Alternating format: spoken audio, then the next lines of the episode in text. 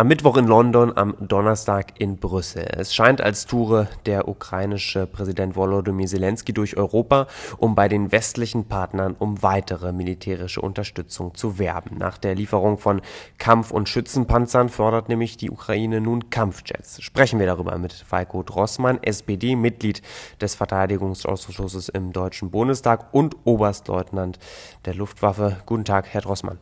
Schönen guten Tag, Herr Giuliano. Herr Drossmann, könnte Deutschland überhaupt Kampfjets liefern? Das ist, ist, also das ist gleich eine große Frage. Also zuerst einmal, wir haben jetzt zugesagt, dass wir 14 Kampfpanzer Leopard aus Bundeswehrbeständen abgeben, und zwar sehr moderne Leopard. Es gibt noch weit über 100 Kampfpanzer des Leopard 1 aus Industriebeständen. Und das müssen wir jetzt erstmal hinbekommen und auch liefern und auch ausbilden. Was die Flugzeuge angeht, kann ich mir persönlich nicht vorstellen, dass die Ukraine irgendeins der sogenannten Flugmuster, also der Flugzeuge gebrauchen kann, die die Bundeswehr derzeit hat. Nun hat man ja auch so ähnlich argumentiert, als es ähm, um die Debatte der Kampfpanzerlieferung ging. Da hat man auch gesagt, ja, da müssten die ukrainischen Soldaten lange ähm, ausgebildet werden. Nun hat der britische Premierminister beispielsweise zugesagt, ähm, ukrainische ähm, ähm, Ausbild Ausbildungen zu machen. Und das könnte doch Deutschland genauso machen, oder nicht? Ja, also der britische Premierminister hat zugesagt, an F-16-Jets äh, auszubilden. Die besitzt Deutschland überhaupt nicht. Äh, Deutschland hat sehr alte Tornado-Jets, also Strahlflugzeuge, ähm, äh, und ähm, ist damit also nur noch mit zwei anderen Staaten unterwegs. Insofern braucht ja die Ukraine, also wenn wir militärisch sprechen, benötigt die Ukraine ja Flugmuster, die auch, auch verfügbar sind in vielen Ländern. Und Deutschland hat keine F-16. Das ist übrigens der Grund, weil unsere Luftwaffe derzeit gerade so ihren Auftrag noch erfüllen kann, dass wir jetzt uns entschieden haben, in den USA F-35 Jets zu kaufen. Können Sie sich das überhaupt vorstellen, dass die Ukraine von anderen Ländern ähm, Kampfflugzeuge bekommt? Würde das auch eine Wende für den Krieg bedeuten? Es ist extrem schwer, militärisch zu prognostizieren. Und was immer geliefert wurde, war immer die Frage, ähm, was bringt eine Wende in diesem Krieg? Wende in diesem Krieg wäre, wenn Russland sich zurückzieht aus diesem Krieg. Und da müssen wir dran arbeiten. Ähm, rein militärisch gesehen würde eine, eine, eine starke Luftwaffenfähigkeit natürlich der Ukraine noch ganz andere Möglichkeiten bieten. Hm, bedeutet?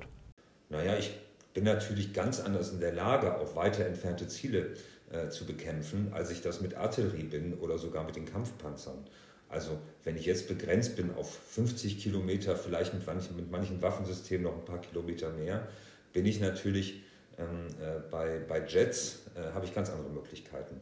Und dann hängt natürlich aber auch noch davon ab, was ich für Jets nehme. Geht es hier um Aufklärung, ähm, die stattfinden soll? Geht es um Luftbodenraketen, die von da aus? Geht es darum, Luftkampf zu führen? Das sind übrigens alles unterschiedliche Flugmuster, mit denen das gemacht wird. Und ähm, also insofern, es würde der Ukraine zu anderen Fähigkeiten verhelfen, als sie das heute hat.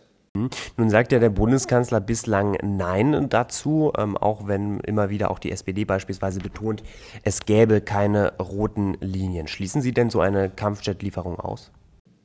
Ja, ich schließe auch nichts mehr aus. Also ehrlicherweise, der Krieg hat eine Brutalität angenommen, in der gerade die russische Föderation alles an Menschen, und man muss leider inzwischen sagen, aus deren Sicht Menschenmaterial und auch an Material an die Front wirft. Also das ist inzwischen ein Zermürbungskrieg geworden dort und äh, deshalb kann ich das nicht ausschließen. Aber wohlgemerkt, mir fällt kein deutsches Flugmuster ein, das wir haben, das den Ukrainern helfen könnte. Mhm. Was könnte denn den Ukrainern noch helfen? Soll man es dann bei der derzeitigen Hilfe belassen oder gibt es da noch Möglichkeiten, wie man äh, mit anderen Mitteln helfen kann? Ich glaube, also es, es gibt ja enorm viele verschiedene Dinge, die, die noch im Zulauf sind. Also 34 mobile Antennensysteme, Bergepanzer, Luftraumüberwachungsradare, 80 Sattelzugmaschinen, noch 40 Schützenpanzer Marder, das Luftverteidigungssystem Patriot mit Flugkörpern. Also es kommt ja noch ganz viel. Ich glaube, ganz wichtig ist, dass wir die Ukraine ähm, mit Munition versorgen. Äh, also wir haben ähm, äh, inzwischen ich müsste jetzt nachgucken, also 32 ähm, Flakpanzer Gepard geliefert und wir müssen dringend den Ukrainern mehr Munition liefern. Äh, das ist wichtig. Aber das ist auch für uns eine Herausforderung, ähm, weil der Gepard halt bei uns seit Jahren ausgemustert ist und wir selbst für unsere Waffensysteme, also um unsere NATO-Verpflichtungen einzuhalten, ja, nur begrenzt Munition zur Verfügung haben. Mhm. Und ist denn die SPD auch von diesem Kurs, den Sie jetzt vorschlagen, überzeugt? Die, aus deren Mündern kommen ja andere Töne. Die SPD? Naja, also die SPD war ja immer, äh, man sagt so zögerlich bei solchen Sachen. Jetzt haben Sie einige Systeme ähm, ähm, erwähnt, ähm, wie man noch helfen könnte. Ist denn die SPD da auch auf ihrer Linie? Das sind alles Dinge, die wir liefern. Das, was ich gerade aufgezählt habe, ist das, was wir liefern. Und das Thema Munition ist ein großes Thema. Das kennen wir. Äh, wir haben uns dort auch mit der Schweiz angelegt, wenn Sie sich erinnern, die noch über Gepard-Munition verfügt, ähm, die uns aber untersagt hat, die zu liefern. Das sind alle Dinge, die sowohl wir im Verteidigungsausschuss, aber auch die große Mehrheit des Deutschen Bundestages, aber auch wir als SPD natürlich weitermachen. Ich glaube, wo wir als SPD auch ähm, sehr intensiv darüber diskutieren, ist, wie lange kann welche, ist welche Hilfe nötig und wann müssen wir noch mehr Hilfe liefern. Das ist etwas, was wir die ganze Zeit über getan haben. Und da bin ich der Überzeugung, das war richtig. Es wäre falsch gewesen, vom, vom ersten Tag dieses furchtbaren Überfalls ähm, zu sagen, wir liefern euch, was immer ihr braucht, unabhängig davon, ob wir unser Land noch schützen können, ob wir unser Bündnis noch schützen können. Das wäre falsch gewesen. Und deshalb finde ich das abgewogene Vorgehen, dass der Bundeskanzler und die Bundesregierung hier an den Tag legen, gut. Und wir sprechen immer über Krieg. Das ist auch etwas. Wir müssen auch darüber sprechen, was passiert mit der Munition, was passiert mit dem Waffensystem, wenn dieser Konflikt einmal zu Ende ist.